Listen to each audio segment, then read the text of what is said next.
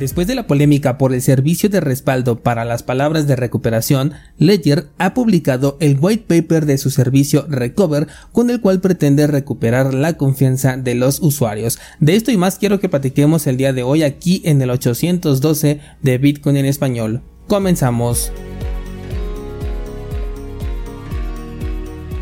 Bueno, pues poco ha tardado Ledger en volver a las noticias, esta vez con la publicación de su nuevo white paper que eh, tiene un nombre un poco largo, se llama Ledger Recover White Paper, el cual, bueno, pues pretende explicar el funcionamiento interno y ser completamente transparente con este servicio Recover después de todas las críticas recibidas y de todos los episodios que le dedicamos aquí en este espacio. Debo de aclarar que esto no va a cambiar la intención de la empresa, que es eh, ofrecer un servicio que te permita respaldar tus semillas de recuperación en caso de que tú las pierdas, es decir, tener un respaldo fuera de tu control. Esto lo va a seguir haciendo valiéndose de empresas que son centralizadas, las cuales van a almacenar fragmentos encriptados de las semillas de recuperación, que en su conjunto van a permitir la restauración de una cartera en un dispositivo nuevo. Según el documento, tener eh, menos del número requerido de acciones no va a proporcionar ninguna información sobre la semilla, haciéndola bastante segura.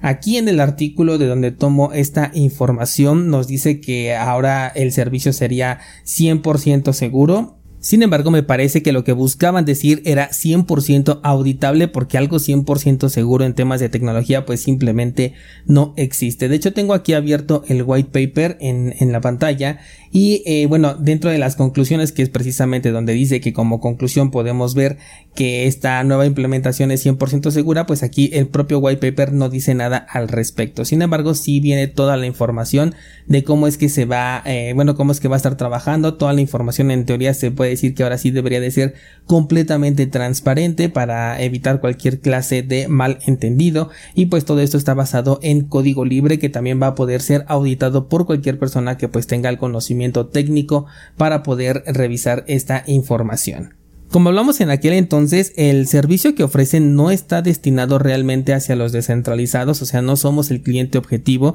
nosotros que no confiamos en un tercero para el resguardo de nuestra clave privada, sino más bien está enfocado a aquellos que necesitan un nivel adicional de seguridad, pero que no dependa de ellos, es decir, nosotros como descentralizados, si queremos un nivel adicional de seguridad, utilizamos una multifirmas, por ejemplo, podemos utilizar una passphrase, podemos utilizar eh, una cuenta adicional a la principal que se muestra de manera automática. De esta manera, bueno, pues si alguien pudiese ver la cuenta principal, eh, bueno, pues podríamos tener ahí un balance de señuelo, pero no tener nuestro balance principal. En fin, nosotros como descentralizados podemos utilizar otros métodos de seguridad. Pero en este caso, este servicio está enfocado para aquellas personas que probablemente no están tan metidas en este tema eh, técnico o tecnológico de Bitcoin y solamente les interesa el tema de inversión con un resguardo entre comillas más seguro a través de una eh, cartera en hardware porque sabe que todo mundo las recomienda, pero al mismo tiempo pues tiene esa, esa incertidumbre de si va a ser capaz de resguardar estas palabras de recuperación por su propia cuenta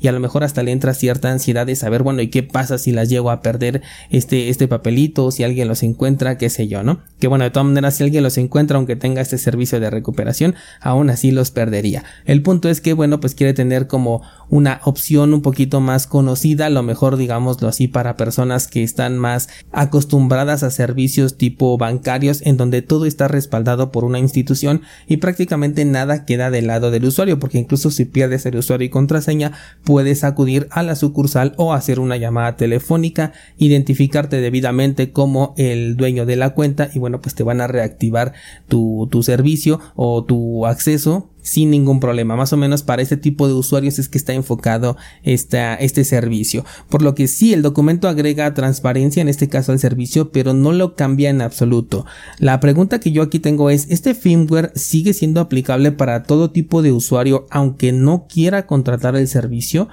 Em, lo menciono porque recordarás que cuando salió la versión de firmware para Ledger Nano X abría la puerta para todos los usuarios sin importar si este usuario no quería eh, contratar este servicio que como recordarás es un servicio de suscripción mensual. Y es que para los descentralizados el problema nunca fue la seguridad al momento de sacar las semillas de recuperación del dispositivo ni que necesitáramos que esto se volviera de código abierto para poder verificar que realmente fuera seguro. El problema que tenemos los descentralizados es simplemente que las semillas puedan salir del dispositivo importando poco la forma en que lo hacen, que si es encriptada, que si es fragmentada, que si es 3 de 3, 2 de 3, que si se va a guardar en una empresa centralizada ultra segura, eso no importaba desde el hecho de que ya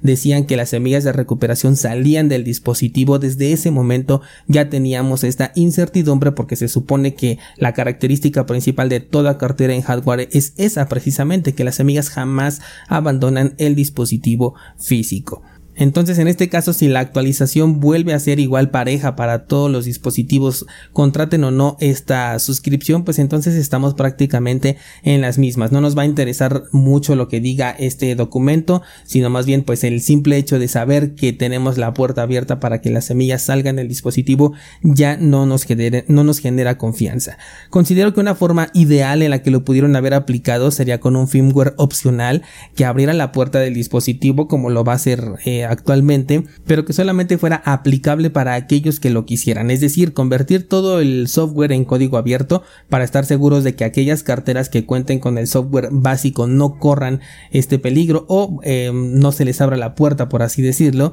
de que las semillas puedan salir y tengamos aparte un firmware adicional para usuarios recover, o sea que sea un requisito que para ser usuario recover aparte de tu KYC necesites cambiar este firmware, el cual pues va a abrir la puerta de tu dispositivo y ya con la correspondiente opción también de alternar entre firmwares dependiendo de las necesidades del usuario, es decir, que puedas regresar al firmware original en donde esta puerta pues estaría cerrada. De esta manera se sabría que la opción pues entonces ya tiene un público objetivo, que es algo opcional, em, ya que de la manera en la que está siendo implementada la suscripción sí es opcional, pero la apertura de la puerta que permita salir a las semillas es una actualización generalizada incluso si no la necesitas y es ahí donde entra todo este conflicto. No se menciona nada al respecto aquí, al menos en el, en el artículo. Me falta leer por completo el documento para ver si allí viene sobre que tengamos una distinción en que solamente los usuarios Recover van a tener esta puerta abierta, pero la verdad es que lo dudo bastante. Voy a esperar a ver los comentarios de los desarrolladores que puedan ya leer el código también porque esto es importante y bueno pues si hay alguna actualización importante que eh, mencionar te lo traigo aquí a este espacio. Por otro lado, abrimos esta semana con el tema de BlackRock y el ETF que solicitó. Esto no solo ha motivado a los inversionistas y de hecho quizás sea la razón de mayor peso para la recuperación del precio de Bitcoin que podemos ver en estos momentos, pero no solamente ellos sintieron este FOMO, sino que también las empresas que incluso ya habían sido anteriormente rechazadas en su solicitud sobre un ETF han vuelto a solicitar con la esperanza de que ahora sí lo puedan aprobar, ya que están acompañados de BlackRock, una empresa que como te comenté el día lunes, pues tiene un peso impresionante en el sector. Tal es el caso de Invesco y Wisdom Tree, empresas que solicitaron su autorización en el 2021 y han regresado a raíz de la noticia de que BlackRock pues estaba solicitando entrar con un ETF. Algunas personas me preguntaron cómo va este caso del ETF, qué avances tenemos, a lo que les he comentado que este no es un proceso rápido, se puede demorar varios meses, te hablo de no sé, un mínimo de medio año, de hecho hay por ahí un rumor que se dice que está pensado, o sea, fue solicitado en este momento para que pueda coincidir o por lo menos estar cerca del próximo halving de Bitcoin en caso de su autorización, el cual se calcularía, eh, bueno, se calcula que va a ser más o menos en abril de 2024. Sin embargo, yo, bueno, consideremos que el halving no es un detonante inmediato, es decir, no ocurre el halving y al día siguiente o a la semana siguiente el precio comienza a subir. De hecho, pasa prácticamente desapercibido la, la época del halving en temas de precio. De hecho, es una de las razones por las que considero que el siguiente mercado alcista que superará a nuestro máximo histórico actual que está en casi 70 mil dólares será hasta el año 2025, un año después de haber marcado el halving de Bitcoin, así como ocurrió en 2017 y en 2021 respectivamente,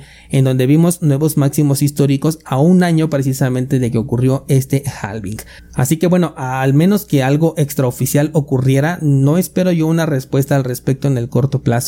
eh, lo que sí va a ser muy interesante es ver el tipo de respuesta que, que le dan a estas otras dos empresas en su segundo intento ahora que también está BlackRock como un eh, aspirante. Otra cosa que no mencioné el lunes sobre los ETFs es que esto va a poder abrir un nuevo mercado de derivados, porque si bien el ETF puede estar respaldado por Bitcoin real, que en este caso estaría custodiado por Coinbase para el caso específico del, del ETF de BlackRock, el producto que se puede adquirir, o sea, el de el que va a adquirir el usuario final no va a ser Bitcoin, sino que va a ser un derivado. Y esto puede tener un impacto interesante y a la vez que no nos gustaría tanto aquí en el mercado, porque un derivado que solamente puede ser ofrecido por una sola empresa podría ser fácilmente manipulable en temas de precio. Y no es que el mercado spot no lo pueda hacer, pero en el caso de un ETF lo vio todavía más sencillo, sobre todo de la mano de BlackRock, y me pregunto si, por ejemplo, las casas de cambio van a tomar en cuenta ese precio para sus libros de órdenes o por el contrario se manejarán como mercados independientes que considero que sería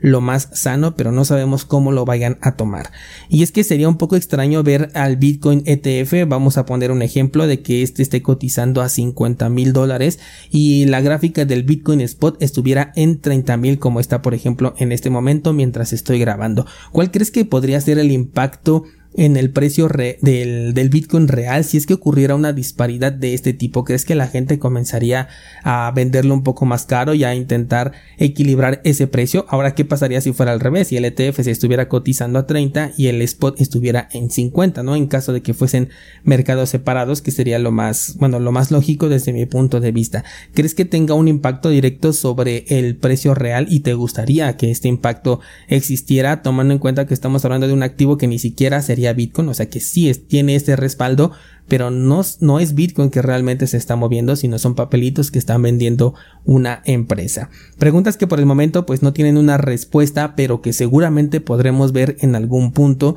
porque yo creo que sí, sí se va a autorizar este ETF en el mediano plazo. No sé si de inmediato este de BlackRock sea el primero, eh, le apunto a que sí, pero cualquier cosa puede ocurrir con la SEC. Pero eventualmente yo creo que sí van a terminar aceptando por lo menos uno y es ahí donde vamos a poder ver pues este tipo de, de, respuestas a estas incógnitas que hoy en día tenemos. Y bueno, pues así es como vamos a cerrar esta semana. No olvides checar cursosbitcoin.com. Hoy voy a subir nueva clase con respecto a la cartera KitKey Wallet y no te pierdas el episodio de lunes que además es muy especial. Eso sería todo por el día de hoy. Muchas gracias y que tengas un excelente fin de semana.